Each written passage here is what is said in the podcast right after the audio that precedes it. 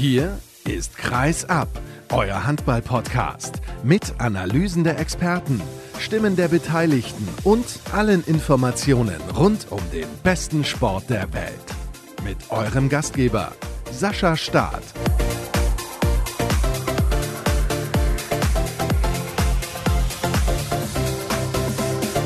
Neue Woche, neue Sendung mit sehr vielen spannenden Themen, das hoffe ich zumindest. Hallo und herzlich willkommen zu Episode 305 von Kreisab. Ich habe mir ein bisschen was einfallen lassen thematisch. Wir blicken zurück in die Vergangenheit und zwar nicht nur ein oder zwei Jahre, sondern ja 20, 30 und dann schauen wir mal, was aus einem Verein geworden ist, der eigentlich mehr oder weniger von der Bildfläche komplett verschwunden ist, der TV Niederwürzbach. Dazu eingeladen habe ich Thomas Bramel vom Saarländischen Rundfunk und ich habe mit André Fuhr gesprochen, dem Trainer von Borussia Dortmund nach der Partie in Metz am vergangenen Samstag.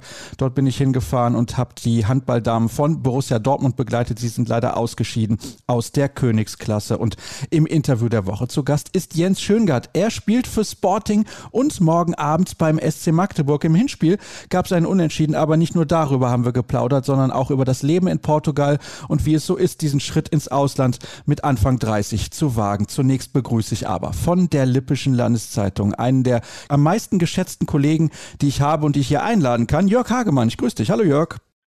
Guten Morgen, Menschenskinder noch mal gut, dass wir jetzt kein Bildtelefon haben. Also die Wangen sind schon etwas leicht gerötet hier. ich hoffe, es ist trotzdem in Ordnung mit so einer Begrüßung für dich. Ja, es ist wunderbar. Da fällt es einem leichter nach dieser Riesenklatsche, die der TBV Lemgo ja gestern kassiert hat gegen GWD Minden im OWL-Derby, wo du ja bestimmt gleich den Finger in die Wunde legen wirst. Oh ja, der muss sich leider sehr, sehr tief in die Wunde legen. 20 zu 32. Also, wenn man das Spiel nicht gesehen hat und man sieht hinterher das Ergebnis, dann denkt man, GWD hat das komplett dominiert. Und so war es mehr oder weniger auch. Es erinnerte teilweise ein bisschen ans Hinspiel. Der Unterschied damals war, da hat der TBV das nach einem Rückstand zur Pause noch gedreht. Und dann war GWD am Boden, auch mental. Und alle haben gesagt, diese Mannschaft kann auf gar keinen Fall in der Bundesliga bleiben. Was bitte war gestern los mit dem TBV Lemgo Lippe. Es war eine desaströse Vorstellung. Chancenverwertung, boah, da wollen wir gar nicht mit anfangen. Nee, das war also ja eine klassische Watschen, sage ich jetzt mal so. Also eine brutale Abfuhr, die man gestern erhalten hat. Es war auch ein Derby-Ergebnis von historischer Dimension, weil man hat in den 39 Jahren in der, in der ersten Liga noch nie so hoch ein OWL-Derby gegen GWD Minden verloren. Und ja, von daher war es ein Tag zum Vergessen für den TBV Lemgo, das muss man ganz klar sagen. Und okay, du hast es gesagt, im Hinspiel lag man also nach 40 Minuten mit acht Toren hinten. Ja, das war gestern fast konstant so, diese acht Tore. Und ja, so 40. Minute, das war gestern auch so eine Phase, wo Lemgo noch mal so ein bisschen, so ein bisschen näher rankam. Da sind sie noch mal einmal auf sechs Tore rangekommen, aber dann hat Frank Carstens auch eine Auszeit genommen und wieder beruhigt und neu justiert. Und es war also sehr schmerzhaft für die TBV-Fans. Da war man jetzt eben stolz, dass man endlich mal wieder über 3000 Zuschauer in der Halle hatte. Und, aber das Ergebnis war also unter aller Kanone aus Lemgoer Sicht. Aber beim GWD, das muss man auch ganz klipp und klar sagen, eine hervorragende Abwehrarbeit, also wirklich sehr beweglich, sehr agil und sehr antizipativ, wie ich fand. Und dahinter eben mit Malte Semisch ein Torhüter, der also einen absoluten Sahnetag hatte. 22 Bälle gehalten hat. Er war am Ende war über 50 Prozent, also fast 53 Prozent hatte der gehalten. Das war also auf dem Kevin Möller Niveau vom Vortag. Ja, absolut. Kevin Möller am Samstag mit 25 Paraden beim Spiel der SG Flensburg-Handewitt bei den Rhein-Neckar-Löwen. Auch da der Blick hinterher auf die Statistiken beziehungsweise das Ergebnis. Da denkt man, was war denn da los? Torhüter hält über 40 Prozent, also über 45 Prozent, 25 Paraden. Die technischen Fehler mehr auf Seiten der Rhein-Neckar-Löwen und am Ende nur unentschieden. Also das war ein ganz, ganz komisches Spiel. Da habe ich keine Erklärung für, weil ich es auch nicht komplett gesehen habe. Es kommt auch noch dazu. Aber wenn wir jetzt mal auf die Statistiken des Spiels zwischen Lemgo und Minden schauen, Bjarkima Elisson, drei von acht. Das kennt man von ihm überhaupt nicht. Er hat zuletzt auch in der European League überragend gut gespielt. Tim Sutton, drei von elf. Das zeigt eigentlich alles. Und dazu noch Isaias Guardiola mit drei von sieben. Also, das sind natürlich Statistiken, da, da kannst du kein Spiel mit gewinnen. Nee, absolut. Also, aber wie gesagt, da war so ein 2,8 Meter Riese, der war in den Köpfen beim TBV nach relativ kurzer Zeit schon drin. Schon allein in der ersten Halbzeit war der Unterschied also eklatant. Auch von links außen, wo eben Jakima Elisson ja eigentlich eine Maschine ist. Der hatte gleich also drei versemmelt. Dann hat Florian Kehrmann schon früh gewechselt, hat dann Kian Schwarzer reingebracht, aber mit dem wurde es auch nicht besser. Also die hatten in der ersten Halbzeit von links außen sechs Würfe, null Tore. Also das ist schon total außergewöhnlich. Und die meisten Bälle, gut, da waren, glaube ich, einer vorbei, einer an Pfosten, aber die anderen, da hatte Semisch überall seine Finger oder auch seine Gräten dran. Und wie gesagt, Malte Semisch war gestern also hervorragend. Also exzellente Leistung, 1A mit Sternchen war das. Und der hatte sich dann so in den Köpfen eingebrannt, so dass dann eben auch unvorbereitete Würfe kamen und ja, wo er nachher nur noch drüber lachte. Und die Krönung war dann, als er dann in der 56. Minute sogar noch zum 29 zu 19 selber den Ball ins leere Lemgoer Tor geworfen hatte. Ja, das war sozusagen die Sahne auf den Kuchen. Also eine unfassbare Leistung von Malte Semisch, der sowieso in den letzten Wochen und Monaten fantastisch hält. Nicht nur in diesem Spiel in Lemgo, sondern generell wirklich großartig, kann man nicht anders sagen. Also Malte Semisch, Hut ab vor dieser Leistung und vor der Leistung von GWD Minden insgesamt in diesem Spiel. Jetzt frage ich mich natürlich, und du wirst ja mit den Beteiligten gesprochen haben, was haben sie denn gesagt zu dieser historischen Pleite? Ja gut, die historische Dimension, die war Ihnen sicherlich in dem Moment gar nicht so bewusst. Es ist ja auch letztendlich auch nur ein Zahlenspiel. Lukas Zerber hat nur gesagt, dass man also eben natürlich so nicht präsentieren darf und so das einzig Gute sei eben, dass man also so schnell schon wieder ein neues Spiel vorerbost hat. Und das stimmt ja auch. Heute Morgen um 6 Uhr saßen die Spieler schon wieder im Bus und sind dann zum Flughafen, weil dann eben morgen Abend dann das Spiel in Plotsch dann stattfindet. Und von daher bleibt ja auch nicht allzu viel Zeit, da jetzt sogar zu grübeln. Florian Kehrmann hat gesagt, wir hätten also noch mehrere Tage spielen können. Dann hätte Malte Semisch eben 100 Bälle gehalten. Also auch er war in der Hinsicht also offensichtlich verzweifelt. Das war so ein Tag, wo eben nichts lief und wo man also in der Abwehr in der ersten Halbzeit überhaupt gar keinen Zugriff gefunden hatte und auch im Angriff einfach viel zu viel verblasen hatte. Ja, anders kann man es nicht sagen. Das war eine absolut katastrophale Vorstellung. Das passiert mal, also so ist es nicht. Allerdings war ja auch auffällig, der TBV Lemgo hat nicht zum ersten Mal den gegnerischen Torhüter warm geworfen in dieser Saison. Da hat Stefan Kretschmer bei der Übertragung der Kollegen von Sky eine nette Statistik ausgepackt, aber spielt jetzt auch keine Rolle mehr, denn du hast ja schon angesprochen, es steht ein wichtiges Spiel auf dem Programm. Morgen in Plotzk in der European League, Rückspiel Achtelfinale. Man geht mit einer drei Tore Hypothek in diese Partie, weil man das Hinspiel verloren hat in eigener Halle. Glaubst du denn, sie haben noch eine Chance weiterzukommen? Wisła Plotzk ist nicht irgendeine Mannschaft, das ist eine sehr gute Mannschaft.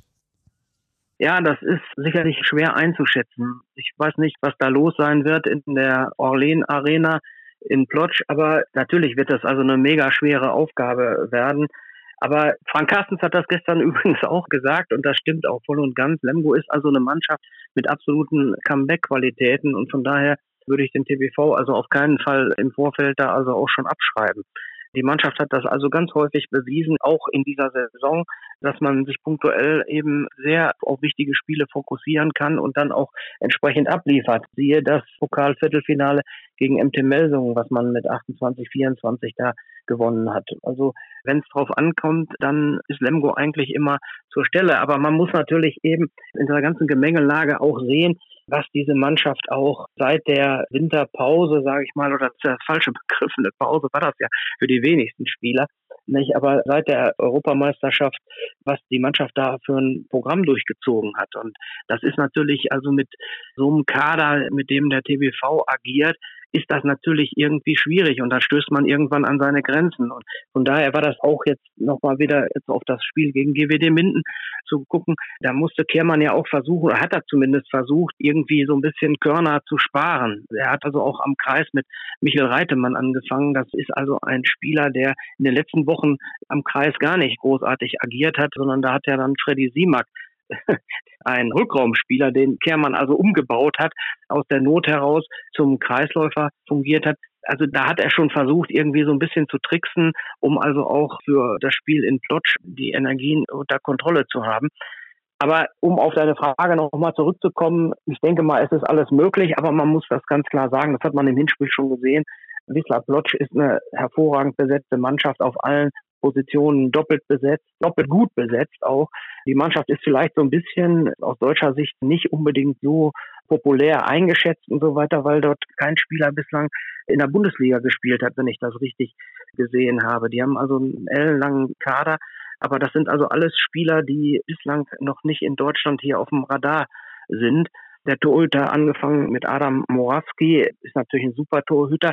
Den kennen die Freunde der deutschen Nationalmannschaft natürlich auch, der nächstes Jahr nach Melsungen wechseln wird. Und das ist dann jemand, der dann hier in der Bundesliga auch stärker im Fokus ist. Aber auch Sergei Kosorotov, also ein hervorragender Mann, zwei Meter großer Russe, aber unheimlich beweglich. Der hat den TBV letzte Woche große Probleme bereitet, genauso wie sein Landsmann Dimitri Schidnikow der auf Rückraummitte dort die Fäden zog. Ja, also das sind also schon alles super Leute. Und dann haben sie also noch der, der, der zweite Mittelmann, ein Spanier, Nico Mindegia, der ist letzte Woche gar nicht zum Einsatz gekommen, weil Schitnikow das auch so gut gemacht hat. Aber da ist also einiges zu erwarten und da muss man eben gucken, was da auch für eine Atmosphäre ist. Und dann kommt es natürlich auch so ein bisschen drauf an, auf diesen Faktor der Schiedsrichter. Das hat der TVV Lemgo jetzt auch lernen müssen. Das war jetzt vergangene Woche im Hinspiel also auch so. Da hat man sich also irgendwie irritieren lassen und von etwas merkwürdigen Pfiffen der Unparteiischen und ist dann also irgendwie nach hinten raus in der Schlussviertelstunde hat man sich da irgendwie verzettelt und so ist dann also auch dieser drei Tore Rückstand da zustande gekommen. Also da war durchaus wäre da mehr drin gewesen. Nicht? Und von daher halte ich es auch nicht für ausgeschlossen, wenn die Mannschaft es schafft, in der Abwehr richtig griffig zu sein, dass dann morgen noch was gehen könnte. Ich habe das Gefühl, lieber Jörg, dass dieser Mannschaft ein bisschen die Puste ausgeht im entscheidenden Moment, denn jetzt steht eben dieses Rückspiel an. Das ist ein K.O.-Spiel, dort muss gewonnen werden, auch mit vier Toren Vorsprung, beziehungsweise ja, je nachdem geht es eventuell auch in die Verlängerung, das ist ja genauso möglich. Aber hast du auch diesen Eindruck, dass jetzt, wo es drauf ankommt, die Kraft nicht mehr da ist aufgrund dieses Programmes und dass der Kader eben nicht so ausgestattet ist wie bei Mannschaften, die regelmäßig im Europapokal dabei sind? Ja, das möchte natürlich keiner gerne hören, aber das ist natürlich so. Man muss sich das nochmal zu Gemüte führen. Der TBV hat bislang, ich habe da nochmal nachgeguckt, vorhin mal in der Statistik, mit dem Kader, mit dem sie jetzt am Start sind, da sind insgesamt sieben Spieler dabei, die quasi eigentlich in dem Drittligateam beim TBV Lemgo oder also das heißt ja Team Handball dort aktiv sind, also die Drittligasaison gespielt haben. Und immer wieder hat Kehrmann sie also auch dort mit reingenommen beim Bundesliga-Team. Also wenn man das jetzt vergleicht, auch jetzt mit so einer Mannschaft wie Plotsch oder sowas, das kann man gar nicht vergleichen. Das, das hinkt so ungemein. Dann muss man eben sehen, dass eben nach der EM, da hat Lemgo also 13 Spiele jetzt in sieben Wochen absolviert. Okay, Kiel, Flensburg, die lachen darüber oder auch nicht, aber die haben einen ganz anderen Kader, die kennen das, diesen Rhythmus. Die Lemgoer kennen das eben nicht. Sie haben das bislang, finde ich, jedenfalls hervorragend gelöst. Also wenn man jetzt in der Bundesliga auch sieht, dass sie also weiterhin stabil auf dem Mittelfeldplatz, auf dem neunten Platz stehen, ist das schon aller Ehren wert. Aber man hat eben auch in dieser Zeit jetzt nach der EM, ja, da sind Dinge auch passiert, die sind vielleicht in der breiten Öffentlichkeit auch gar nicht so bewusst geworden, weil Florian Kehrmann möchte da also ungerne immer drüber sprechen. Er sagt, ich rede nur über die Leute, die ich zur Verfügung habe und nicht die Spieler, die fehlen. Also André Kogu zum Beispiel, der fehlt schon seit mehreren Wochen. Lukas Hutecek hatte sich bei der EM im Auftaktspiel eine Knöchelverletzung zugezogen. Der war zwei Monate raus. Der hat also gestern jetzt sein zweites Spiel gemacht. Gedeon Guardiola war nach der Europameisterschaft war der Corona zehn Tage raus. Isaias Guardiola hatte also jetzt im Januar eine Meniskusoperation. Der ist dafür also sehr schnell auch wieder zurückgekommen. Aber gleichwohl, also das, das sind also alles Dinge, die hat man nicht an eine große Glocke gehängt. Man hat das also alles mit Bordmitteln versucht irgendwie hinzubekommen. Aber natürlich gebe ich dir recht, dass es da jetzt also eben sehr dünn wird. Und wenn dann eben also auch noch jetzt so wie Andreas Zederholm der hat bislang erst 13 Einsätze in dieser ganzen Saison geflogen, weil der auch Corona verletzt war. Dann hat er jetzt zuletzt irgendwie im Training einen Schlag an den Kopf gekriegt und fiel dann wieder aus. Also das sind Dinge, die kann Lemgo dann kaum kompensieren. Das ist leider so. Und von daher ist man natürlich jetzt in so einer Phase, wo es weh tut, wo man also beißen muss und kämpfen muss, dass man da also nicht jetzt irgendwie alles Gute verspielt. Denn man hat ja noch ein Highlight, das ansteht. Das Halbfinale im DHB-Pokal gegen den THW Kiel, den man letztes Jahr im Halbfinale geschlagen hat, in einem Spiel, das, glaube ich, viele noch in Erinnerung haben, Jörg. Und deswegen müssen wir darauf auch kurz vorausblicken. Was macht das denn jetzt, diese aktuelle Situation mit dieser Mannschaft? Und was macht das auch mit diesem Spiel, das dann ansteht in ein paar Wochen in Hamburg? Das letzte Mal übrigens das Final Four in Hamburg, haben wir ja auch schon drüber gesprochen. Was glaubst du? Haben Sie da überhaupt eine realistische Chance? Können Sie da den Schalter dann dann nochmal umlegen?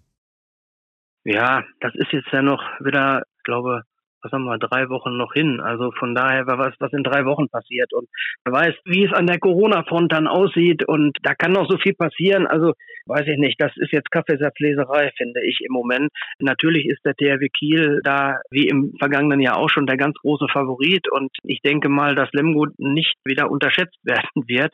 Also gerade jetzt eben auch vom THW nicht. Und die Rollen sind dort klar verteilt, aber da muss man einfach gucken, auch was dann da los ist, mit welcher Besetzung die Mannschaften dort auflaufen können. Und bis dahin, wie gesagt, sind noch mehrere Spiele. Ich weiß gar nicht, ich habe das gar nicht so genau jetzt im Blick, wie viele Spiele der TBV bis dahin noch bestreiten muss. Das muss man mal sehen.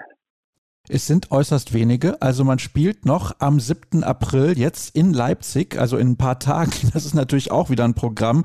Gestern noch gespielt gegen Minden, jetzt dann morgen in Plotzk und am Donnerstag in Leipzig. Und dann hat man erstmal Pause. Also von daher ist es eigentlich ganz gut. Und ja, du hast es jetzt gerade gesagt, es ist natürlich ein bisschen Kaffeesatzleserei und müssen wir mal abwarten, was dann beim Final Four in Hamburg rauskommt. Wir müssen noch über ein Thema sprechen. Es gibt prominente Abgänge. Bjarkimir Elisson hat seinen neuen Verein schon bekannt gegeben, Telekom Westbrem. Er ist natürlich jetzt seit vielen Jahren in Lemgo absolut etabliert, spielt dort überragend gut. Jonathan Karlsbogert geht auch. Das heißt, da bricht eine Achse weg auf einer Seite. Das wird nur schwer zu ersetzen sein. Dazu meine Frage, wie wird der TBV das überhaupt ersetzen? Und die zweite Frage, weiß man schon, wohin Jonathan Karlsbogert wirklich geht? Offiziell ist das nach wie vor noch nicht. Also der neue Verein hat sich noch nicht aus der Deckung gewagt, aber man kennt das ja, von einem katalanischen Verein. Das ist ja so ein Stilmittel, was die so pflegen. Das wäre nicht das erste Mal, dass die also schon quasi ein Jahr vorher irgendwie einen Vertrag im Sack haben und dann erst mit riesiger Verzögerung irgendwie außer Deckung sich wagen.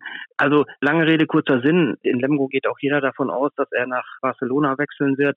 Aber wie gesagt, öffentlich ist das noch nicht und der Verein hat sich da noch nicht zu gemeldet und Jonathan hat eben auch gesagt, also er wird da nichts zu sagen, also das ist Sache des aufnehmenden Vereins. Und ja klar, Jakima Elisson nach Westbrem, das ist für ihn also eine super Sache und das hat er sich auch absolut verdient, das muss man ganz klipp und klar sagen. Er hat hier in Lemgo er ist 2019 gekommen bei den Füchsen, sollte er dort keinen neuen Vertrag mehr bekommen. Also die haben ihm kein Angebot mehr unterbreitet und so. Und so ist er dann ja nach Lemgo gekommen und hat hier eben hervorragend performt und ist hier eben zum Star aufgestiegen, zum Bundesliga-Torschützenkönig. Also das ist absolut in Ordnung. Man hat alles versucht, aus Lemgoer Sicht ihn zu halten, aber er hat eben auch ganz klar frühzeitig gesagt, er möchte, er ist jetzt 31 Jahre alt und er möchte unbedingt auch nochmal Champions League spielen und von daher erfüllt sich für ihn da in der nächsten Saison ein Traum. Also das sind schon hochkarätige Abgänge. Man darf nicht vergessen, Peter Johannesson verlässt den TBV, geht zum Bergischen HC. Andreas Zederholm, der eigentlich noch einen Vertrag hätte bis 2024, löst diesen Vertrag vorzeitig auf und geht zurück zu seinem Heimatverein nach Christianstadt. Ja, André Kogut, da ist auch der neue Verein noch nicht klar, ist der Spielführer der eine sehr unglückliche Saison jetzt hat durch viele Verletzungen und es ist irgendwie schade, dass er gar nicht wieder richtig auf die Platte kommt. Der ist auch ein Spieler, der sieben Jahre jetzt für den TBV spielt und das sind natürlich schon echte Verluste, die man da hinnehmen muss. Das muss man ganz klar sagen. Wo wir übrigens gerade bei Verlusten sind, Jörg, es kommt eine Meldung rein, die dich jetzt komplett schocken wird. Niklas Landin verlässt den THW Kiel und kehrt zurück in seine dänische Heimat. Ab Sommer 2023 steht er dann unter Vertrag bei Aalborg. Die Internetseite des THW Kiel ist wahrscheinlich gerade aufgrund von Überlastung nicht zu erreichen. Also ich wollte da gerade mal drauf schauen und sehen, was er denn da eventuell auch selber zu gesagt hat. Was sagst du denn dazu, auch wenn das nicht in deinen Bereich TBV Lemgo fällt? Ja, also was soll ich da so spontan zu sagen? Wenn er natürlich jetzt sofort wechseln würde, dann wäre er ja beim Final Four nicht dabei. Dann wäre das natürlich wieder ein Vorteil für Lemgo. Nein, Spaß beiseite. Das ist schon, das ist natürlich schon eine Hammermeldung. Aber ja, was soll man das jetzt analysieren aus der Ferne? Ich denke mal, er wird da seine Gründe haben. wenn er sich dazu entschlossen hat. Das ist für den THW Kiel natürlich ein schwerer Schlag ins Kontor. Und den Mann zu ersetzen, das ist natürlich schon eine hehre Aufgabe. Also da bin ich mal gespannt, wie man das dann lösen wird. Absolut, das werden wir natürlich hier demnächst bei Kreis ab dann auch thematisieren, ist ja gar keine Frage. Also das ist wirklich eine absolute Hammermeldung. Jetzt haben wir zuletzt ja Tamo Schwarz hier schon zu Gast gehabt von den Kieler Nachrichten. Eventuell muss ich ihn dann demnächst nochmal einladen. Also Kiel steht vor einem Umbruch, sind einige ältere Spieler im Kader dabei, die bald auch ihre Karriere beenden. Jetzt geht noch Niklas Sandin. Entschuldige Jörg, dass ich das jetzt ein bisschen mit reingenommen habe, aber die Meldung ist halt einfach zu spektakulär, um sie komplett unter den Teppich zu kehren. Und deswegen, ja, habe ich das gerade noch mit in diese Sendung Sendung reingenommen. Wir werden es demnächst hier genauer besprechen. Dann schauen wir mal, was demnächst bei rauskommt. Unter anderem beim Spiel in Plotzk morgen und beim Final Four in Hamburg. Da werden wir uns ja wieder auch persönlich über den Weg laufen. Da bin ich mir sehr, sehr sicher. Das soll es gewesen sein mit dem ersten Teil der heutigen Ausgabe. Gleich schauen wir ein wenig in die Vergangenheit nach der ersten Pause.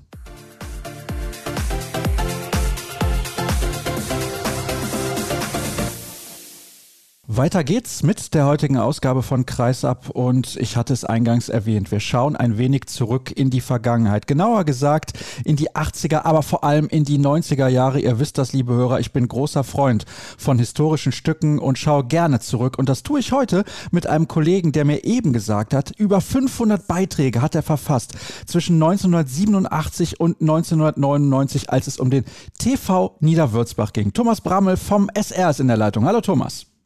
Hi, grüß dich, Sascha. Es ist selten, dass wir ins Saarland schauen, denn das Saarland ist nicht gerade berühmt für den Handball, aber dieser Verein aus einem sehr kleinen Ort hat es tatsächlich geschafft, ist zweimal deutscher Vizemeister geworden, zweimal ins DHB-Pokalfinale eingezogen und hat sogar 1995 den Eurocity Cup gewonnen. Wir müssen aber ganz am Anfang beginnen, denn zunächst mal kannst du vielleicht erklären, wie ist das eigentlich überhaupt zustande gekommen, dass dieser Verein sich tatsächlich bis in die Bundesliga hochgearbeitet hat? Tja, das ist eigentlich der Geschichte zwischen Jürgen Harz und Rudi Harz. Jürgen Harz, später A-Nationalspieler, insgesamt 68 Einsätze, wenn ich genauer aufgepasst habe in der A-Nationalmannschaft und sein Vater Rudi, Unternehmer hier in Niederwürzbach. Ja, die waren schon immer Handball begeistert. Der Rudi hat den Jürgen bei der Geburt schon beim TV Niederwürzbach angemeldet.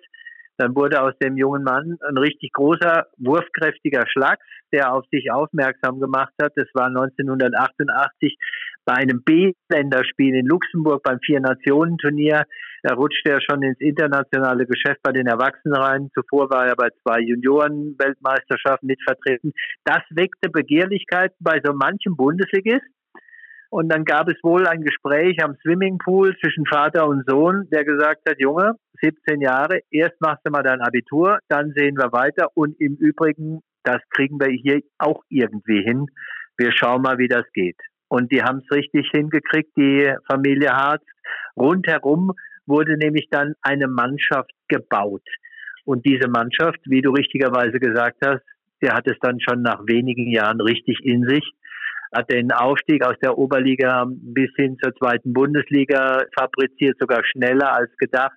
Petri Ivanescu kam hier ins Saarland, der leider jetzt vor wenigen Tagen verstorben ist. Und um ihn herum kam auch der eine oder andere wie Jörn Uwe Lommel und so mancher mehr, über den wir sicherlich gleich sprechen werden. Ja, so begann das Abenteuer mit diesem Dorfverein. Dazu sollte man erklären, Niederwürzbach ist jetzt nicht irgendwie eine Metropole im Saarland. Also im Saarland gibt es wenige Metropolen. Saarbrücken ist die einzig große Stadt, die mehr oder weniger bundesweit bekannt ist. Niederwürzbach hat so gut 3500 Einwohner, also im Prinzip gar nichts.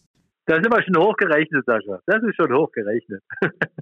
Also das ist zumindest das, was ich in der Schnelle noch kurz recherchieren ja, ja, konnte. Klar. Aber im Endeffekt, Thomas, was ich damit sagen wollte, ist, die Voraussetzungen, um Bundesliga-Handball zu bieten, die waren unfassbar schlecht. Die war unfassbar schlecht, aber dahinter stand echt ein ganz großer Wille und eine riesige Begeisterungsfähigkeit auch dieser Region. Du hast zu Recht gesagt, das Saarland ist jetzt nicht bekannt durchaus als Handball-Hochburg. In den letzten Jahren schon mal gar nicht mehr.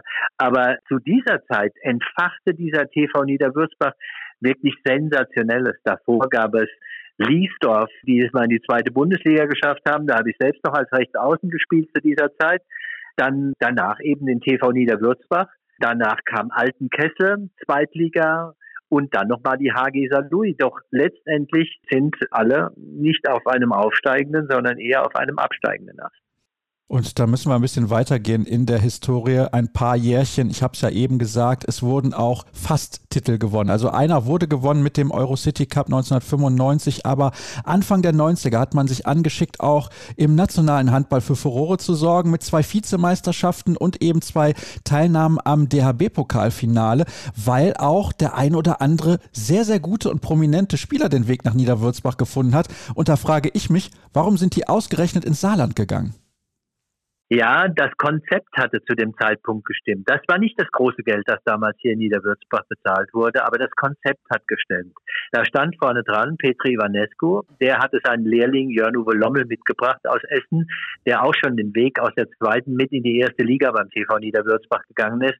Und dann eben 93 Marek Kordowiecki, ganz großer Name.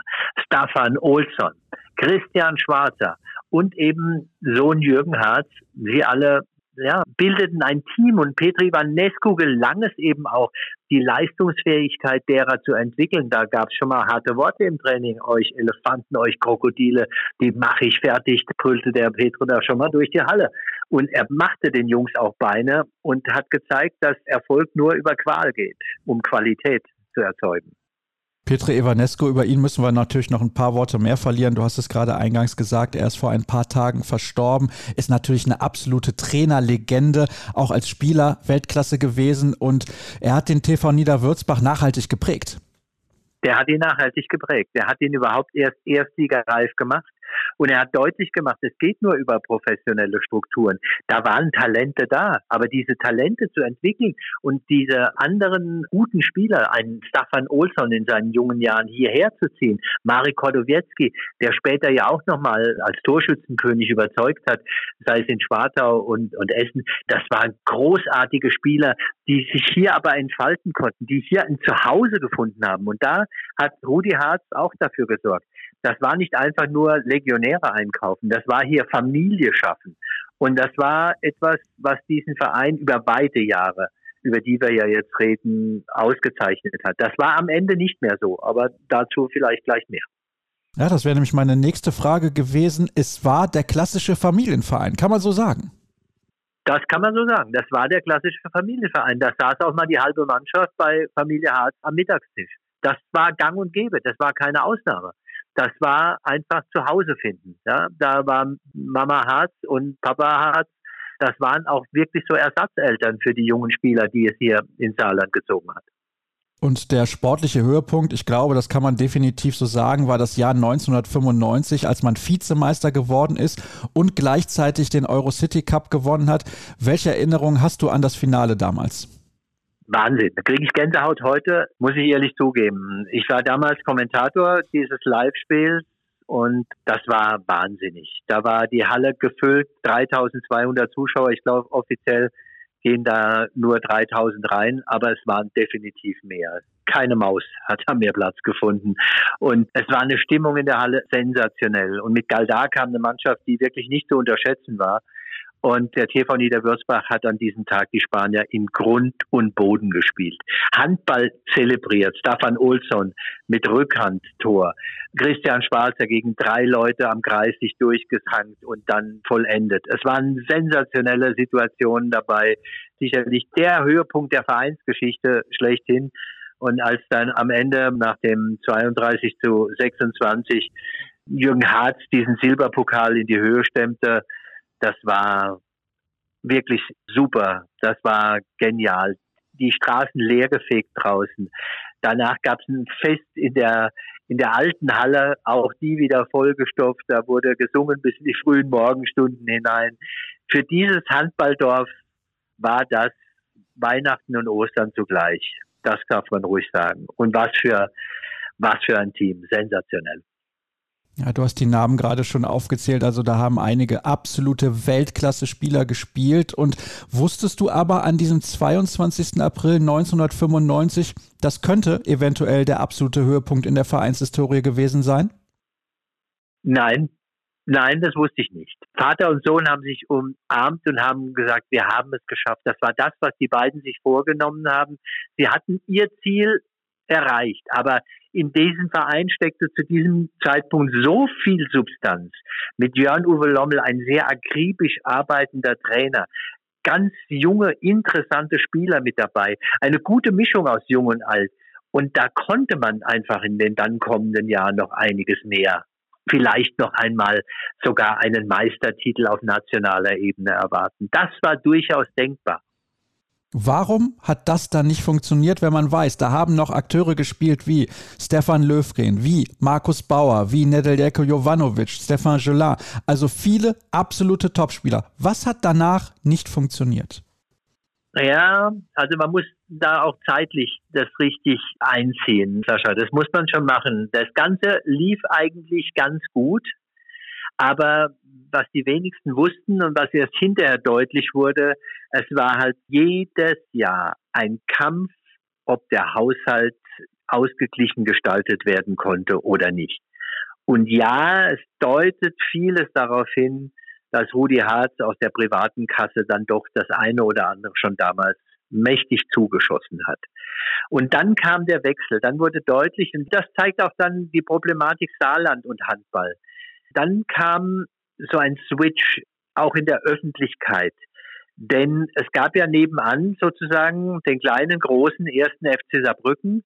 Und da wurden ja Gelder auf Sponsorenebene gebündelt, sage ich jetzt mal. Da hat man sich entschieden, den ersten FC Saarbrücken massiv zu fördern und dafür Gelder an anderer Stelle, die einfach nicht mehr noch höher zu summieren waren, abzuziehen. Und das hat zum Beispiel den TV Niederwürzbach regional getroffen. Und da geriet das Ganze schon in eine gewisse Schieflage hinein. Und da bot sich von außerhalb ein Versicherungsunternehmen an, mit dem man hierzulande relativ wenig anzufangen wusste, ASMI. Und die boten an, Millionen Gelder zuzuschießen. Und jetzt schreiben wir Silvester 1997. Der OSC Rheinhausen, nicht ganz so weit weg von dir, hat damals Insolvenz angemeldet. Fuhr gegen die Wand, wirtschaftlich gesehen. Da kam Nedelko Jovanovic zu Weihnachten sozusagen zu Silvester herüber ins Saarland. Mit ihm noch recht gute Erfolge zu diesem Zeitpunkt. Und dann in der Saison 98, 99 der komplette Switch. Jovanovic wurde gehalten. Stefan Löfgren kam dazu.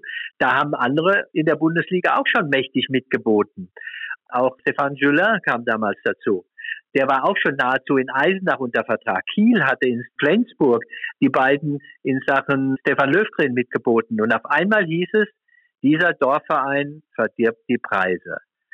Da wurden für damalige Verhältnisse plötzlich richtig hohe Spielergehälter zugesagt. Ich sage ganz bewusst zugesagt. Die wurden am Ende auch bezahlt, aber nicht zu dem Zeitpunkt, wo sie bezahlt hätten werden sollen. Denn der, der sie hätte bezahlen sollen, war der Sponsor, der vorgegeben hatte, drei Millionen D-Mark hinzublättern. Und das war für die damaligen Verhältnisse richtig mächtig, dieser Einsatz. Plus die noch vorhandenen Sponsoren regional konnte der TV Niederwürzbach damals richtig klotzen. Aber mit diesem Angebote mehr an Spielern und dieser qualitativen Aufwertung des Spielerkaders kam noch lange nicht einher, dass daraus diese Mannschaft wurde, die die anderen gegen die Wand spielte. Das war nicht der Fall. Gianluca Lommel musste gehen. Gomez kam, der Spanier, der die Mannschaft auch nicht zu dem machen konnte, von jetzt auf nachher, Julia Ruiz Gomez, was die Vereinsverantwortlichen sich daraus erhofft hatten. Kai Rotenpieler, der rechts außen wechselte vom Spielfeld ins Management und war eben Geschäftsführer dieser ASMI, die dann letztendlich aber nicht zahlen konnte. Aber die Verpflichtungen der Spieler waren da. Und jetzt hieß es, von jetzt auf nachher Schluss machen, von heute auf morgen. Das kam für Rudi Harz als Geschäftsmann überhaupt nicht in Frage. Und so fand er Regelungen mit den Spielern, die zunächst auf die Gesamtzahlungen verzichtet hatten, aber ihr Geld, soweit ich das nachvollziehen kann, bis heute jeder bekommen hat. Und dafür stand Rudi Harz über Jahre hinweg gerade. Also im Prinzip das, was du eben angedeutet hast, er hat selber dafür bezahlt, dass dieser Verein so hochklassig unterwegs sein konnte. In diesen Schlussjahren hat er draufgezahlt, definitiv. Es gab Jahre, wo er derjenige war, der das Geld eingetrieben hat, Sponsoren aufgetan hat für den Verein, wo er wahrscheinlich, ich kenne natürlich nicht jede Bankbewegung der Familie Harz, aber wo er wahrscheinlich nicht in die private finanzielle Verantwortung in dem Maß gehen musste, dass dies ihn als Unternehmer und sein Unternehmen schlechthin gefährdete. Aber nach diesem Ausfall der ASMI, einer Versicherungsagentur, muss man ja sagen, einem Versicherungsunternehmen, da war er plötzlich derjenige, der sich selbst mehr oder minder in der Haftung auch sah gegenüber den Spielern. Und wenn es nur ein persönliches Empfinden war, dem Ganzen gerecht zu werden.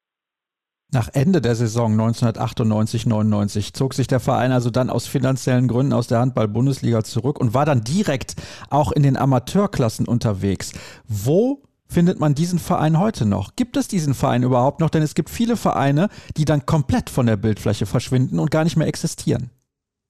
Nein, der TV Niederwürzbach existiert noch. In der Regionalliga ging es dann erstmal weiter. Mittlerweile ist man in der Saarlandliga angelangt, dort etabliert. Das ist die fünfthöchste Klasse, wenn man jetzt mal runterbricht. Das Ganze befindet sich da im Tabellenmittelfeld. Da gibt es noch das eine oder andere Lokalderby, das da gespielt wird. Lange Zeit hat auch Jürgen Harz immer noch mal die Abwehr konsolidiert, trotz kaputter Schulter und hat sich dann da noch mal hingestellt. Ja, aber letztendlich werden da kleine Brötchen gebacken und es sind auch keine Ambitionen da, da erneut nach oben sich zu orientieren. Das kann man in Niederwürzbach definitiv abschreiben.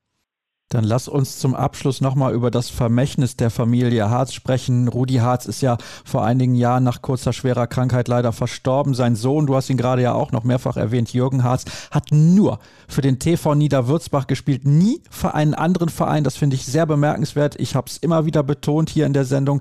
Ich bin sehr davon überzeugt, beziehungsweise ich finde es großartig, wenn Spieler oder Spielerinnen lange bei einem Verein spielen. Das ist eigentlich kaum noch möglich, das weiß ich. Aber Jürgen Harz ist natürlich ein absolutes Paradebeispiel Beispiel. Wie sieht das Vermächtnis der Familie Harz beim TV Niederwürzbach denn aus, deiner Meinung nach? Sie haben den Verein gesund sozusagen weitergegeben, denn sie haben alles dafür getan, dass nichts am Verein, dass nichts am Dorf hängen blieb. Das ist ein großes Vermächtnis von Rudi, Jürgen Harz und der ganzen Familie Harz drumherum, die ja auch immer das eine oder andere dazu beigetragen haben. Ja, man muss sagen, über die Familie Harz hinaus zeigt es auch an, dass dieser Verein wirklich so, ja, so ganz familiär eben weitergelebt hat. Denn einer wie Christian Schwarzer, der wäre auch nicht vom TV Niederwürzbach weggegangen. Aber als es da wirklich ja gar nicht mehr für ihn weiterging und aber er noch international ja noch voll im Saft stand, da haben sie sich um ihn gerissen. Dann ging es erst nach Barcelona und später nach Lemgo. Aber Christian Schwarzer ist geblieben. Er lebt heute immer noch in Niederwürzbach.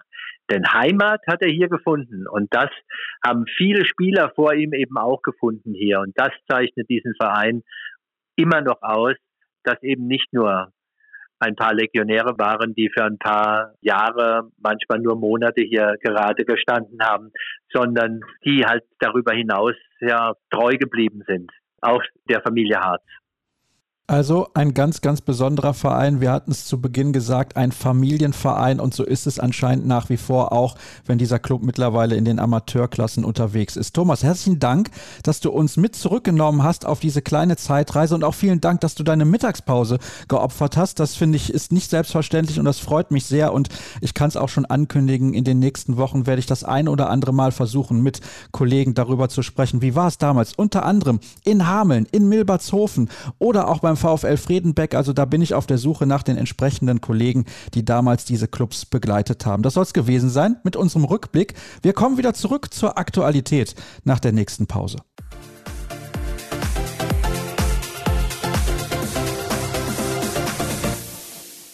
André Fuhr 32 zu 19 steht oben auf der Anzeigentafel. Sprechen wir zunächst mal über dieses Spiel. Was sind deine Eindrücke jetzt gut eine halbe Stunde nach Abpfiff? Wer mich kennt, der weiß, dass ich nicht zufrieden bin. 32 zu 19, das klingt nicht gut und das war auch nicht gut. Insbesondere in der zweiten Halbzeit haben wir aufgesteckt, wir haben uns aufgegeben, wir waren nicht diszipliniert genug. Wir haben relativ frühzeitig dann wirklich uns ergeben und das darf nicht passieren auf diesem Niveau. Ich denke, jede Spielerin hat auch einen anderen Anspruch und den muss sie halt auch dann zeigen und immer wieder präsentieren. Das ist uns nicht gelungen. Ich finde, wir haben eine gute erste Halbzeit gespielt. Wir waren taktisch sehr diszipliniert. Ich glaube, wir waren auch gut vorbereitet auf den Gegner. Das war alles in Ordnung, aber zweite Halbzeit war indiskutabel. Kam der Bruch nach so gut 20 Minuten und warum kam er? Schwer zu sagen jetzt auf die Schnelle, warum er kam. Wir haben natürlich schon jetzt einen kleinen Kader. Wir sind ein bisschen ausgebrannt, das sieht man. Wir können nicht mehr wechseln, wir können keine Akzente mehr so richtig setzen. Kleinigkeiten waren gegen uns und dann irgendwann gibt man auf. Und warum er jetzt ganz genau kam, kann ich schwer sagen. Am Ende ist es schwierig, wenn wir aus dem Rückraum quasi keine einfachen Tore werfen. Ich glaube, so gut wie gar keine. Wir müssen für jedes Tor sehr, sehr hart arbeiten. Wir haben das noch ein bisschen über 7 gegen 6 kompensieren können, aber auch das hat zweite Halbzeit nicht funktioniert und dann sind wir eingebrochen. Bist du froh, dass es jetzt am Mittwoch, auch gerade vor dem Spiel am Samstag gegen Metzingen, kein weiteres Spiel gibt? Und Metzingen, da müssen wir auch nicht drüber reden, ist einer der stärkeren Gegner in der Bundesliga. Ja, ich bin froh, dass wir ein paar Tage Pause haben zur Regeneration. Wir haben Sonntag und Montag auch komplett frei und wir werden noch die ein oder andere Einheit ein bisschen dosieren. Wir müssen uns vor allen Dingen regenerieren und erholen. Wir haben schon am Mittwoch gesehen, dass wir wirklich am Limit sind. Wir haben Spielerinnen, die müssen eigentlich immer auf dem Feld stehen, wenn wir die Qualität bringen wollen. Und die müssen wir jetzt schonen, damit wir da wieder rankommen. Und dann müssen wir die Champions League abhaken. Muss ja auch noch mal sagen, dass wir sehr zufrieden sind mit dieser Champions League-Saison. Der letzte Eindruck bleibt und den nimmt man mit. Das ist ein bisschen schade, aber wir haben tolle Spiele geliefert in der Champions League. Wir haben neun Punkte geholt. Wir haben auch gegen Metz, finde ich, von vier Halbzeiten zwei gut gespielt. Und das müssen wir auch mitnehmen. Wir haben Erfahrungen gesammelt, wir haben uns auf höchstem Niveau gemessen, das ist alles okay. Und jetzt muss der Fokus auf die Bundesliga gehen. Und da wartet uns eine schwere Woche. Metzingen, Oldenburg, Blomberg. Und da wissen wir, dass wir hellwach sein müssen. Lass uns dennoch noch mal auf die gesamte Champions League-Saison blicken. Die Saison in der Champions League ist ein Erfolg. Ich glaube, das kann man nicht anders formulieren. Natürlich, dieser letzte Eindruck bleibt mit der hohen Niederlage in Metz und auch der relativ deutlichen Niederlage zu Hause gegen Metz. Aber wenn man sieht, dass man 2000 Zuschauer mobilisiert hat für dieses Playoff-Hinspiel, wenn man sieht, dass man Mannschaften wie Brest geschlagen hat gegen den FTC, zu Hause unentschieden, auswärts auch nah dran gewesen ist, ich meine, da musst du eigentlich fast komplett zufrieden sein. Ja, dazu bin ich zu ehrgeizig, um nach diesem Spiel zufrieden zu sein. Aber wir werden irgendwann in Ruhe das analysieren und dann wird es so sein, wie du es sagst. Wir haben tolle Spiele geliefert, nicht nur die, die wir gewonnen haben. Ich denke auch an die Spiele gegen Bukarest beispielsweise. Wir haben auch gegen Esberg zu Hause über weite Strecken toll gespielt. Wir müssen uns an dieses Niveau heranrobben. Das gilt für unsere Mannschaft, das gilt für den Spielstil. Du hast gesagt, wir hatten über 2000 Zuschauer. Ja, aber hier waren heute über viereinhalb. Und da sehen wir, dass wir in Struktur, in Organisation, aber auch im Sport noch ein Stück weit zu gehen haben. Und ich finde, der Verein hat sich auf den Weg gemacht, das ist gut. Wir haben uns als Mannschaft auf den Weg gemacht, das ist gut. Und dann müssen wir die Entwicklung weiter treiben. Ein Final Four der Champions League, davon sind wir ein ganzes Stück entfernt. Das habe ich ja vorher gewusst. Trotzdem bin ich super stolz. Ich habe es genossen, hier dabei zu sein. Und diese Dinge müssen wir sehen. Sich mit diesen Mannschaften, mit den besten Spielerinnen der Welt zu messen, ist ein tolles Erlebnis. Und wir haben es über weite Strecken wirklich richtig gut gemacht. Was glaubst du denn, ist der Verein bereit, diesen Weg weiterzugehen? Das Potenzial, auch da verweise ich nochmal auf die Vorwoche, ist enorm. Da hat man mit der heißen Nadel ein bisschen gestrickt und hat trotzdem geschafft, ordentlich was auf die Beine zu stellen. Wenn man das jetzt langfristig angeht, sehe ich sehr, sehr großes Potenzial. Wie siehst du es? Ja, aber du sagst es, Langfristigkeit und Nachhaltigkeit, das sind die Dinge, die wir machen müssen. Also es war ein tolles Event, aber es war ja im Vergleich zu den Auswärtsspielen hier in Metz, in Brest, in Budapest, in Bukarest, es ist normal, 2000 Zuschauer zu haben in der Champions League und das müssen wir wissen und da müssen wir noch einen Weg gehen. Und ich glaube, dass Borussia Dortmund zu den ganz wenigen Vereinen in Deutschland gehört, die das leisten können. Denn diese Marke hat eine unglaubliche Strahlkraft. Der Verein hat eine unglaubliche Organisation, eine unglaubliche Struktur. Und wir müssen die auch auf den Handball reflektieren. Und wir müssen wissen, dass wir in der Champions League, wenn wir in der Champions League erfolgreich sein wollen, dann müssen wir alles verbessern, dann müssen wir die Struktur verbessern. Dann kann das hier nur ein Anfang gewesen sein.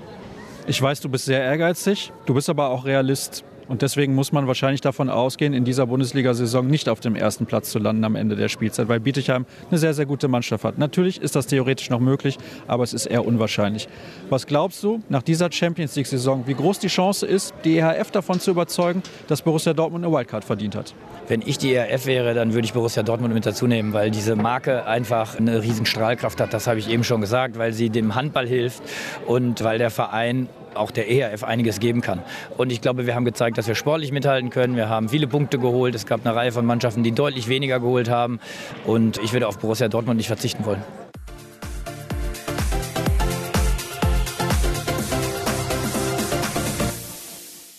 Ein Gespräch haben wir noch, das ist übrig in der aktuellen Ausgabe von Kreisab, das Interview der Woche in einer Sendung, die, glaube ich, thematisch alles geboten hat, bislang zumindest. Und das Interview der Woche sollte das auch. Aber zunächst mal nochmal herzlichen Dank. Es gibt neue Unterstützer bei Patreon für diesen Podcast. Das muss ich jede Woche aufs Neue sagen, mehr oder weniger, denn ich muss mich wirklich bedanken. Das ist absolute Pflicht, finde ich zumindest. Ihr könnt bei patreon.com slash kreisab vorbeischauen und dort diesen Podcast unterstützen mit einem kleinen Beitrag jeden Monat und dann kann ich auch die Kosten decken. Ich bin da auf einem guten Weg. Alle habe ich noch nicht gedeckt mit den monatlichen Einnahmen, aber wie gesagt, ich bin da auf einem guten Weg. Und ja, jetzt begrüße ich dann auch meinen Gast. Ich hatte ihn eingangs der Sendung bereits angekündigt. Er spielt für den Sporting Club de Portugal in Lissabon. Jens Schöngard. Grüß dich, Jens. Hi, grüß dich. Du sitzt gerade wo genau? Ich sitze gerade im Porto im Teamhotel. Wir haben heute um 15 Uhr unser Liga-Auswärtsspiel und ja, kommen jetzt gerade vom Frühstück. Beim FC Porto tatsächlich? Nee, im Stadtteil von Porto gegen den FC Gaia. Das ist so ein kleiner Stadtverein hier in Porto. Alles klar, ja gut, das Spiel gegen Porto. Ich weiß nicht, ob man dann morgens am Spieltag dann noch Interviews führt, aber ich glaube, in dieser Partie seid der Favorit. Läuft ja auch generell ganz gut. Für dich persönlich auch in Lissabon. Du hast deinen Vertrag verlängert, aber ich möchte mal ein bisschen weiter vorne anfangen. Ich habe auch nochmal nachgeschaut. Du bist ja bei Kreisab schon mal zu Gast gewesen in Episode 52 vor einigen Jahren, nicht vor einigen, vor sieben, um genau zu sein. Also ist schon lange, lange her und wir kennen uns ja auch von der Weltmeisterschaft in Katar. Bist du damals mit dabei gewesen? Ist einiges an Zeit vergangen gegangen damals, bist du unter anderem dann kurz danach zum SC Magdeburg gewechselt, hast dort mit dem SCM und mit Trainer Bennett Wiegert im Übrigen damals den Pokal gewonnen. Dann drei Jahre Göppingen, dann mal kurz beim HSV, dann ausgeliehen nach Flensburg. Bist du jetzt angekommen? Also kannst du jetzt die Handballkarriere oder das, was du gerade machst in Lissabon, richtig genießen? Ja, auf jeden Fall. Nach diesen vielen Jahren in der, in der Handball-Bundesliga wollte ich unbedingt mal was Neues probieren und meine Frau und ich hatten auch diesen Traum, vielleicht nochmal Auslanderfahrung zu sammeln und halt auch dementsprechend eine neue Sprache zu lernen. Ja, als dann durch die Corona-Pandemie diese Zeit bei der SG Flensburg-Handewitt zu Ende ging, hatten wir mehrere verschiedene Optionen, auch im europäischen Ausland und haben uns dann aber bewusst für Lissabon entschieden. Einen natürlich klar wegen dem Klima und auch der Stadt und zum anderen natürlich auch wegen der Sprache, weil Portugiesisch auch einfach irgendwie eine interessante Sprache ist. Und mich hat es auch total gereizt, in die portugiesische Liga zu wechseln und auch mal für so einen großen Fußballverein zu spielen. Und ähm, ja, kann jetzt auch nach anderthalb Jahren sagen, dass es der richtige Schritt war. Wir fühlen uns familiär super wohl und auch sportlich sieht man ja, dass es auch für mich richtig gut läuft und auch fürs Team. Und deswegen bin ich sehr, sehr glücklich hier. Bist du denn, was die Sprache angeht, auf dem richtigen Weg jetzt nach anderthalb Jahren? Läuft das, weil man hatte ja während der Pandemie nicht so sehr die Möglichkeit, auch mal rauszugehen? Ja, tatsächlich. Also bei uns hier in Lissabon war ja die Pandemie ja auch in zwei große Wellen geteilt. Die erste hatte ich ja so nicht mitbekommen, da war ich ja noch in Deutschland und die letzte war jetzt letztes Jahr Anfang des Jahres, wo wir da nochmal acht Wochen Lockdown hatten wo ja dann diese Bilder da auch in Deutschland rumgingen, dass die Krankenhäuser in Portugal überfüllt waren. Aber dann muss man tatsächlich sagen, war von Pandemie nicht mehr allzu viel zu sehen und zu hören, aufgrund dessen einfach, weil die Portugiesen sich halt zu über 90 Prozent haben impfen lassen. Dementsprechend wurde dieses Thema ja dann auch schnell an ACTA gelegt. Und meine Frau und ich, wir haben uns damals haben wir noch in Hamburg gelebt, als wir in Flense gespielt haben, Bücher gekauft, Portugiesisch, Deutsch, und haben da schon ein bisschen angefangen und dann glaube ich, dass wir beide ziemlich, ziemlich sprachenaffin sind. Unser Kind, unser Sohn geht in den Kindergarten hier. Dort mussten wir Portugiesisch auch schnell lernen, weil die Mädels dort kein Englisch sprechen. Und ja, mittlerweile, nach anderthalb Jahren, können wir, glaube ich, beide selbstbewusst sagen, dass wir eigentlich nahezu fließend Portugiesisch sprechen. Auch schon in verschiedenen Zeitformen. Und das ging jetzt natürlich schon sehr, sehr schnell. Aber ich glaube, das Wichtigste bei Sprachenlernen ist immer, dass man es einfach auch anwendet und keine Angst davor hat, Fehler zu machen. Deswegen würde ich sagen, das klappt ziemlich gut. Ich habe letzte Woche ja, wie du schon erwähnt hast, meinen Vertrag verlängert und habe auch das komplette Interview im Sporting-Fernsehen auf Portugiesisch geführt. Da war ich dann schon, schon sehr, sehr stolz, dass das nach so kurzer Zeit schon so gut geklappt hat. Ich muss sagen, du hörst dich enorm glücklich an.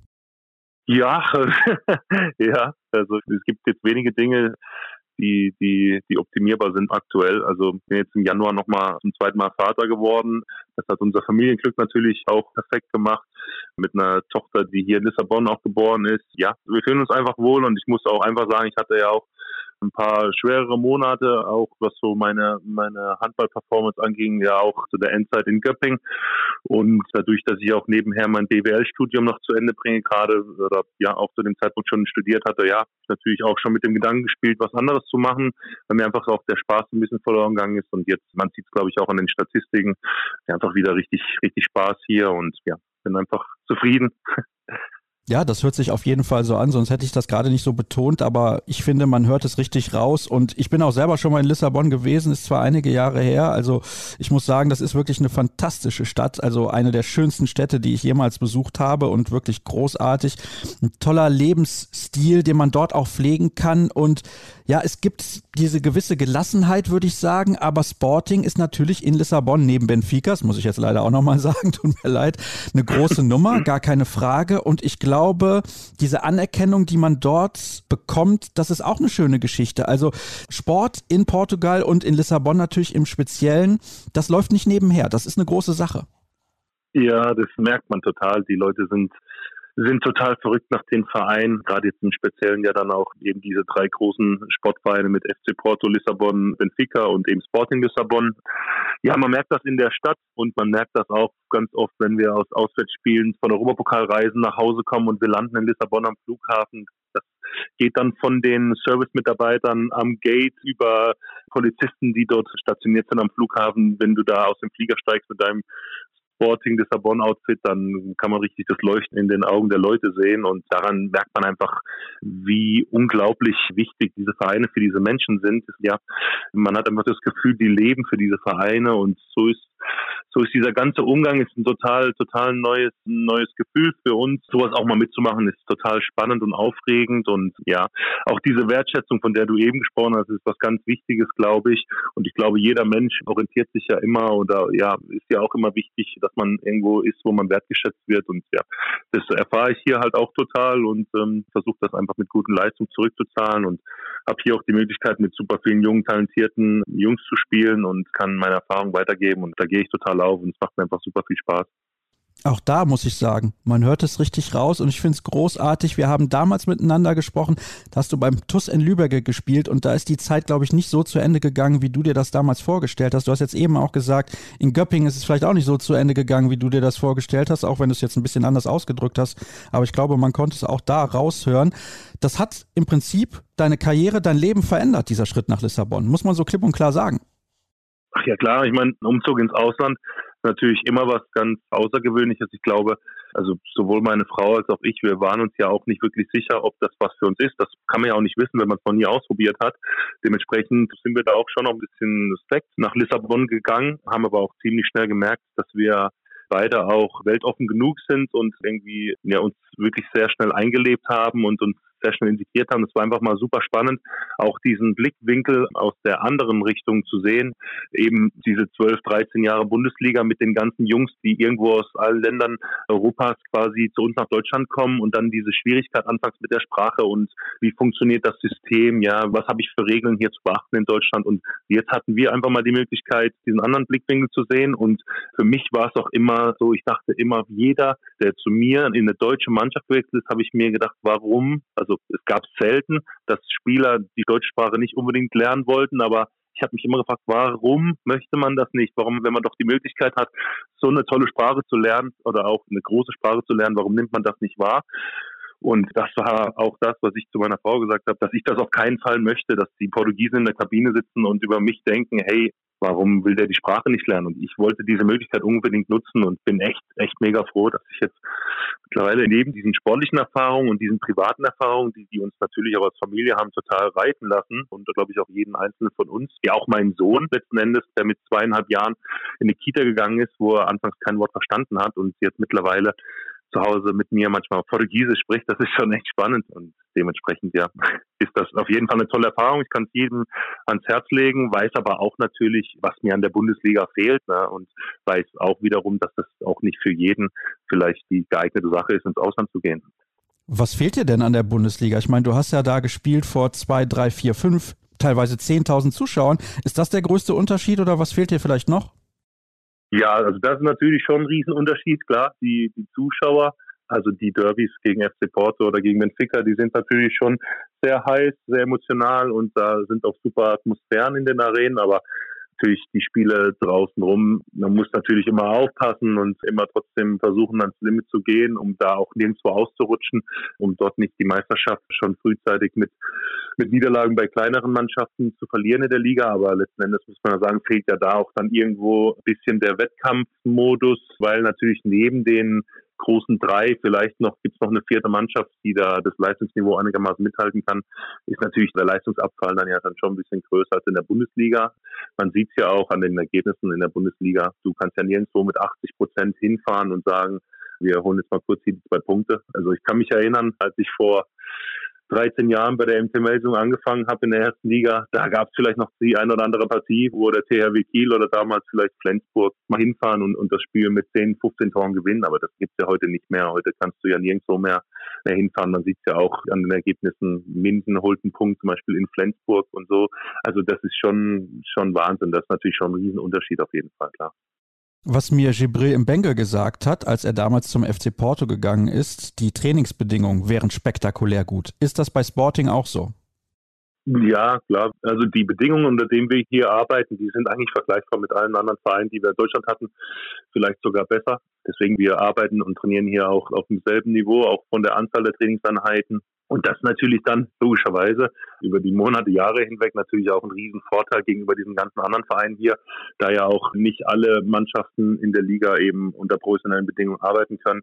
Das zeigt sich dann eben dann auch in den Leistungen. Also klar, wir haben eigene Fitnessstudios, wir können quasi 24 Stunden trainieren, weil wir eigene Sporthallen haben. Also wir haben Athletiktrainer noch und nöcher. Also wir können ja wirklich alles machen und ja, man hat jetzt auch gesehen, wir können auch in der Europa League mit richtig starken Mannschaften mithalten und die Entwicklung, die allgemein der portugiesische Handball in den letzten Jahren genommen hat, die ist ja schon gigantisch für so ein kleines Land.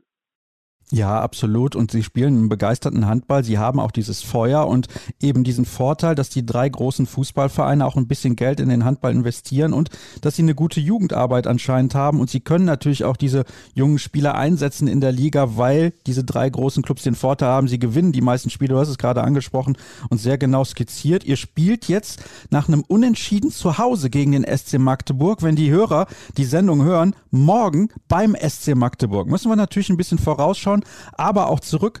Da haben zwei junge Kerle zusammen für euch im Hinspiel 16 Tore gemacht. Vielleicht kannst du die beiden Jungs mal kurz vorstellen. ja, das sind, unser Trainer möchte mir jetzt nicht übel nehmen, das sind die beiden Söhne des Trainers. Martin und Francisco Costa. Der jüngere der beiden spielt mit mir auf Rückraum rechts. Ist, glaube ich, gerade mal 17 Jahre alt, super talentiert. Hatte anfangs, logischerweise, mir auch keiner was anderes erwartet, Probleme, sich ein bisschen frei zu schwimmen bei uns. Natürlich, wenn man zu so einem großen Verein kommt, in so jungen Jahren und dann mit so einem erfahrenen, gestandenen Spieler, die sich die Position teilt, da muss man sich, glaube ich, erstmal zurechtfinden. Aber er hat, glaube ich, auch schnell gemerkt, dass ich ihn dann auch an die Hand genommen habe. Und ja, ich finde, er macht es echt fantastisch, entwickelt sich brutal schnell und brutal gut. Bin da richtig stolz, wie schnell er sich da auch integriert hat bei uns. Und Martin, der kam leider noch verletzt zu uns. Der hat unter einem Kreuzbandriss gelitten, hat dann aber im September, glaube ich, sein erstes Spiel gemacht für uns oder Oktober und hat auch schon beim Derby in Benfica quasi in der zweiten Halbzeit, glaube ich, sechs oder sieben wichtige Tore gemacht und zum wichtigen Auswärtssieg beigetragen. Ja, insgesamt zwei von, keine Ahnung, glaube ich, zehn super Talenten, die wir bei uns einfach haben. Wir haben einfach eine gute Mischung, glaube ich, zwischen erfahren und jung. Ich sage es wohl nicht alt. Früher hätte ich gesagt alt und jung. Jetzt bin ich selber schon im älteren, gesetzteren Alter. Jetzt würde ich sagen erfahren und jung. Und das funktioniert einfach richtig gut. Ja. Habt ihr denn Chancen, in Magdeburg weiterzukommen? Also machen wir uns nichts vor. Magdeburg ist eine Hausnummer. Die spielen eine unfassbar gute Saison. Und ich hatte jetzt nach dem Spiel gegen Kiel, was sie ja verloren haben, klar, da hatten sie noch das Unentschieden bei euch, aber dann in der Bundesliga am Donnerstag nicht den Eindruck, dass sie irgendwie aus der Spur wären. Ganz im Gegenteil. Nee, aus der Spur glaube ich sowieso schon mal gar nicht. Ich habe ja auch unter Benno gespielt. Ich glaube, Benno hat eigentlich seine Mannschaften immer im Griff. der hält die schon in der Spur. Nein, insgesamt muss man, glaube ich, einmal sagen, die Trauben, die hängen schon sehr, sehr, sehr, sehr hoch für uns. Das ist keine Frage. Wir haben natürlich ein Wahnsinnsspiel gemacht. Eigentlich muss man auch ehrlich sagen, hätten wir es eigentlich müssen gewinnen. Das wäre natürlich noch besser gewesen. Insgesamt muss man auch ehrlich sagen. Nächster Punkt hat Magdeburg natürlich auch wichtige Spieler gefehlt mit Damgard und Saugstrup. Dann ist das natürlich auch ein Wahnsinnspensum, was die Jungs seit Monaten quasi abreißen. Die spielen dann irgendwie am Wochenende Kiel zu Hause und spielen dann Dienstag bei uns, fliegen dann Mittwochmorgen nach Hause und spielen dann Donnerstag schon wieder gegen Hannover zu Hause. Ich war dann selber auch schon überrascht über die Deutlichkeit auch des Sieges gegen Hannover. Ja, wird sehr, sehr schwierig, das wissen wir schon. Aber für uns war das jetzt erstmal ein tolles Erlebnis. Wir haben für uns gesagt, wir haben nichts zu verlieren gegen den SC Magdeburg. Für mich trotz alledem, auch wenn sie jetzt vielleicht gegen uns nur unentschieden gespielt haben und gegen Kiel zu Hause verloren haben, aktuell für mich einfach die Mannschaft, die den, die den schönsten und besten und effektivsten Handball auf diesem ganzen Planeten spielt. Und dementsprechend für uns ja ein toller Abend gewesen. Und natürlich fahren wir da jetzt hin und werden alles reinhauen. Und dann werden wir sehen, was passiert. Wir haben ja nichts zu verlieren und man hat schon auch gesehen, glaube ich, dass dieser südeuropäische oder ja, portugiesisch-spanisch angehauchte Stil mit den schnellen Leuten jetzt nicht so alltäglich kommt für den SCM. Die sind ja aus der Bundesliga dann auch eher andere Typen oder andere Spielweisen gewohnt. Ja, aber nochmal, wir wissen schon auch, dass das ein außergewöhnlicher Abend für uns war. Und ja, jetzt werden wir versuchen, am Dienstag alles reinzuhauen und dann hoffentlich die Sensation perfekt machen. Ach, die Costa-Brüder regeln das, oder nicht, Jens? ja, mir wäre es recht. Also ich würde mich freuen, mir ist es letztlich egal, wer das regelt.